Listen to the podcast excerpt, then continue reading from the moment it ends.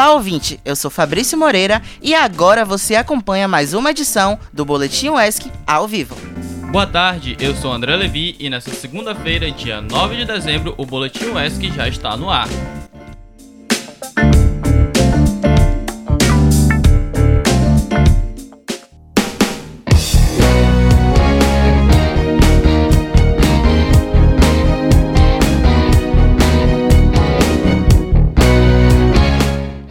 Alô, comunidade acadêmica! O Departamento de Ciências Econômicas convida a todos para a nona semana de Economia da UESC. O evento começa hoje e vai até o dia 13 de dezembro. Esse ano a temática é Repensar as políticas sociais para o desenvolvimento econômico. O principal objetivo do evento é fazer com que as pessoas entendam melhor os vínculos entre a economia e outras áreas do conhecimento. Isso aí. E além de palestrantes, na programação vai rolar o oitavo encontro de egressos do curso. Então, você, então se você se interessou, é só acessar o site da UESC para mais informações.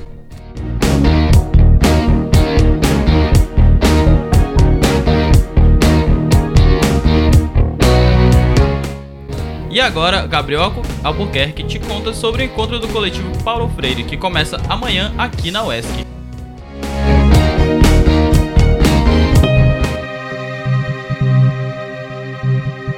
Alô, alô, você é ouvinte da Rádio ESC. Eu estou aqui com Jefferson Evangelista, ele que é estudante do curso de Pedagogia e também compõe o coletivo Paulo Freire, para falar sobre o evento que vai rolar. É o encontro do coletivo Paulo Freire. Jefferson, boa tarde. Boa tarde. Qual é o tema desse evento? Quando é que vai acontecer? Bom, então, o próximo encontro do coletivo Paulo Freire tem por título Desconstruir Paulo Freire, Relações Dialógicas e Ações Educativas Libertadoras. Então esse tema ele está trazendo né, um, um, contexto atual de desconstruir as ideias de Paulo Freire. Então o encontro se pergunta: desconstruir Paulo Freire? Será que realmente desconstruir Paulo Freire é uma melhor ideia para a educação nacional? Trazendo isso com uma dialogicidade com as relações dialógicas e ações educativas libertadoras que são propostas do, do próprio Paulo Freire. Então o evento ele vai acontecer de 11 a 13 de dezembro né, desse ano. É, Jeff, você pode falar um pouco da programação desse evento para quem está ouvindo a Rádio ESC? Sim. Então, a programação começará na quarta-feira, dia 11, pela manhã às 8 horas, e a gente vai ter a abertura com um tema geral do evento, que é Desconstruir Paulo Freire, Relações Dialógicas e Ações Educativas Libertadoras, com a palestra do professor doutor Moacir Gadotti, que é da USP, e é um dos grandes nomes da educação brasileira, que inclusive foi aluno do próprio Paulo Freire. Na pela tarde teremos os círculos de cultura, que era uma dinâmica proposta pelo, pela pedagogia freiriana. À noite, do, na quarta-feira, teremos uma mesa sobre o movimento estudantil e educação popular, que vai contar com, com alguns graduandos da própria UESC.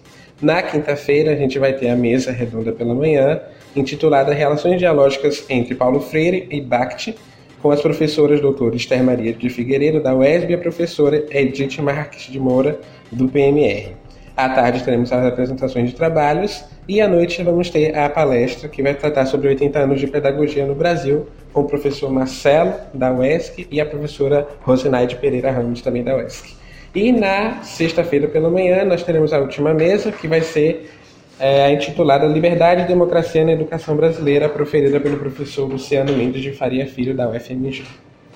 Olha só que legal. Então, Jefferson, faz o convite para quem está acompanhando a Rádio ESC para poder comparecer. E uma última pergunta também: quem é que pode participar? Bom, o evento ele é aberto a toda a comunidade acadêmica, né? Então, as inscrições estão sendo feitas via site institucional. E eu gostaria de convidar todos os ouvintes da Rádio ESC para participarem, né? A abertura vai acontecer na quarta-feira, dia 11, e a gente aguarda a presença de todos e todas. Tá ok. Muito obrigado, Jefferson, pela sua entrevista. Eu que agradeço. Aqui é Gabriel Buquerque para a Rádio ESC.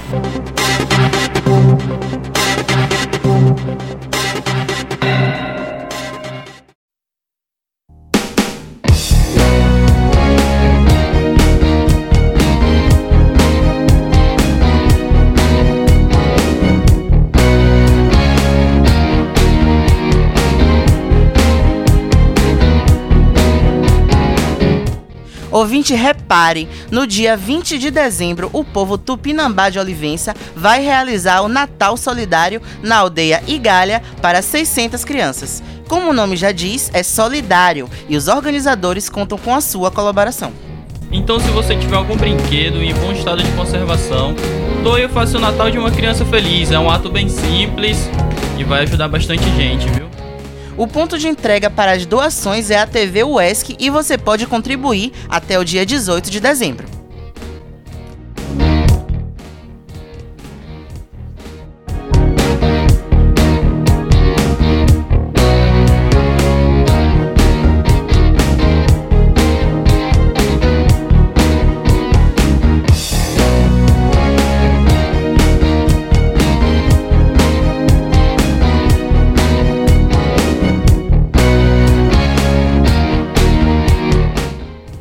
Hoje, 9 de dezembro, é uma data muito importante. Se você não sabe o que essa data representa, se liga que a nossa repórter Jennifer Santana te conta agora no nosso Dia de Quê.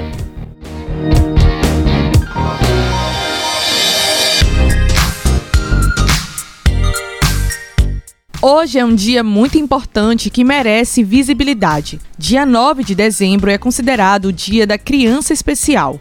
Dentro do grupo que se refere a crianças especiais, estão inclusas aquelas com autismo, deficiência mental, auditiva e visual, síndrome de Down e outras síndromes menos conhecidas, mas que também interferem no relacionamento com a sociedade. A substituição do termo criança com deficiência por criança especial suaviza o preconceito que muitos pequenos e pequenas sofrem com suas necessidades especiais. Mas ainda assim, o problema não é resolvido. No Brasil, muitas crianças sofrem por serem excluídas de muitas instituições da sociedade por conta de suas necessidades especiais. E uma delas é a escola. A criança portadora de necessidades especiais, além do direito, tem a necessidade de cursar uma escola normal. Além de melhorar seu aprendizado, ainda dá a ela a chance de se sentir reconhecida. Reconhecimento esse que humaniza. Vamos aproveitar essa data para acabar com o preconceito e incluir os pequenos cada vez mais na sociedade. Com edição de Fabrício Moreira, eu sou Jennifer Santana para a Rádio ESC.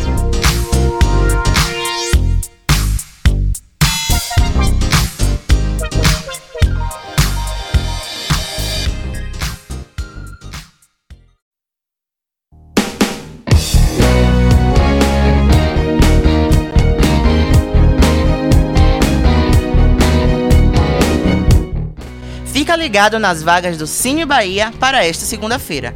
No município de Itabuna são ofertadas 84 oportunidades de emprego. Pois é, Fabrício, entre essas vagas estão técnico de enfermagem no trabalho, repositor de mercadoria, agente de disciplina, auxiliar de, auxiliar de cozinha, guindasteiro, nossa, essa é boa, viu? Guindasteiro, ajudante de cabeleireiro, enfermeiro, vendedor, entre outros. E já na cidade de Jiquié, são três vagas para vendedor interno e motorista de caminhão. Para saber mais, basta procurar o Cine Bahia nessas localidades. E caso você ainda não seja cadastrado, os documentos necessários são CPF, carteira de trabalho e de identidade e os comprovantes de escolaridade e residência.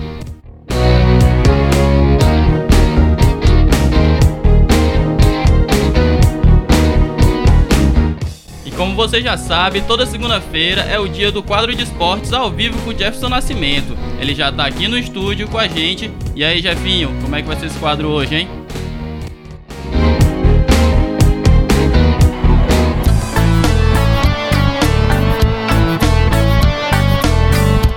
Pois é, Levi, hoje o quadro tá bom, a gente tem muitas informações aqui, também agradecer aqui ao Fabrício que está na locução e agradecer a vocês que estão nos ouvindo. Começar falando que no futsal masculino o Pato é bicampeão brasileiro. O clube paranaense venceu o Magno Sorocaba por 6 a 0, sobrou e pôde comemorar com tranquilidade mais um título da Liga Nacional de Futsal. Parabéns ao Pato. E quem disse que a felicidade no futsal paranaense parou por aí? Ainda no domingo, a equipe feminina do Cianorte se sagrou campeã pela primeira vez da Copa Libertadores da América. O Cianorte venceu o Independiente da Colômbia, não é o time argentino, por 2 a 0. O futsal paranaense está em alta.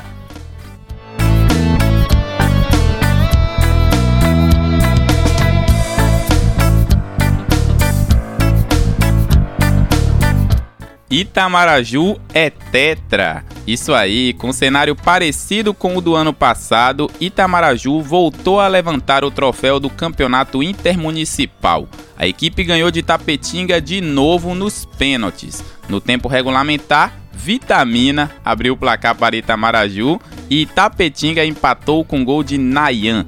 Nos pênaltis, Itamaraju converteu quatro cobranças e Tapetinga apenas uma. Parabéns à seleção de Itamaraju, quatro finais de intermunicipal e quatro conquistas. Que beleza, hein?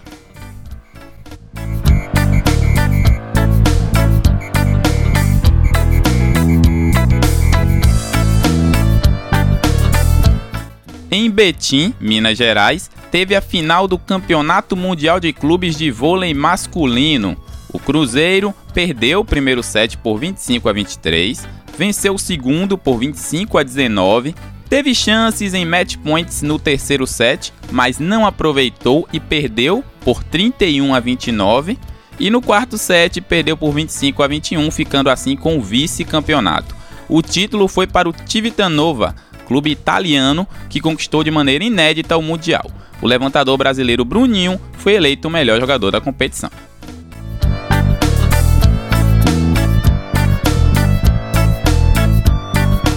O Brasileirão 2019 acabou. O campeonato chegou à última rodada com pouca coisa em disputa, mas teve drama e um resultado surpreendente. Vamos lá alguns jogos. O Santos, com a vila lotada, goleou os titulares do Flamengo por 4 a 0. Dois gols de Sanches, um de Sacha e um de Marinho.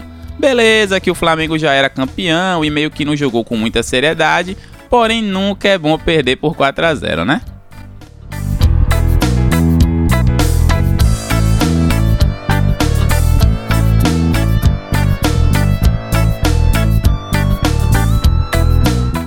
O Ceará empatou com o Botafogo no Newton Santos. O Botafogo abriu o placar com Marcos Vinícius, assustando os torcedores cearenses, mas em pênalti marcado pelo árbitro e confirmado pelo VAR, Thiago Galhardo saiu como herói, empatou o jogo e manteve o Ceará na elite do futebol nacional. E por fim, o drama cruzeirense. O time mineiro perdeu em casa para o Palmeiras por 2 a 0, com gols de Zé Rafael e Dudu Aí a torcida do Cruzeiro entrou pro grupo daquelas torcidas que não aceitam a derrota e o fracasso da sua equipe, né? Protagonizando cenas tristes e deploráveis no final do jogo, soltando bombas no estádio e quebrando cadeiras, causando desespero em outras pessoas que foram apenas assistir o jogo. Enfim, lamentável, o fato é que isso não vai mudar o desfecho final. O Cruzeiro, pela primeira vez, está rebaixado à Série B do Campeonato Brasileiro.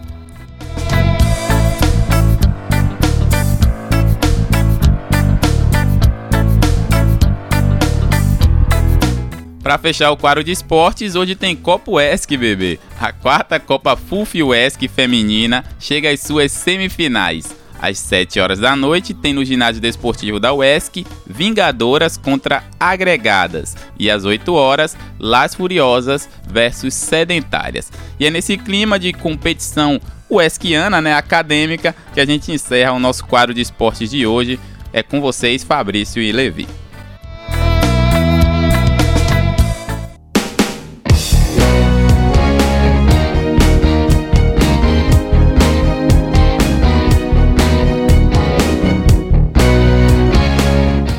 Valeu, Jefinho, por essa visão aí do esporte. E agora, para você que veio no ônibus 2 e 1, um, que é um ônibus e uma sauna ao mesmo tempo, se liga na previsão do tempo. Isso aí, nesse começo de semana, Ilhéus tem um dia ensolarado com muitas nuvens e possibilidade de chuva, a qualquer hora, inclusive com mínima de 22 graus e máxima de 29. Já em Tabuna não é muito diferente, mas a possibilidade de chuva é só de noite, com a mínima de 22 e a máxima de 30 graus.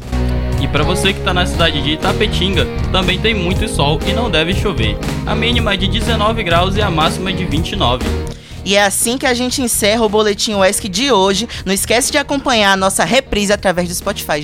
Sério, gente, acompanha. Eu nunca te pedi nada nessa vida. Acompanhe nossas redes sociais no Instagram, no Twitter, no Facebook. Baixe nosso aplicativo pelo Google Play, que a Rádio UESC vai estar sempre aí passando o melhor conteúdo para você. Tchau, tchau.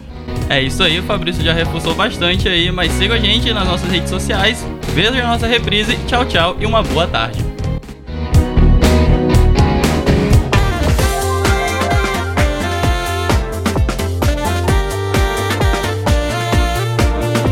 Rádio ESC, muito mais respeito aos seus ouvidos.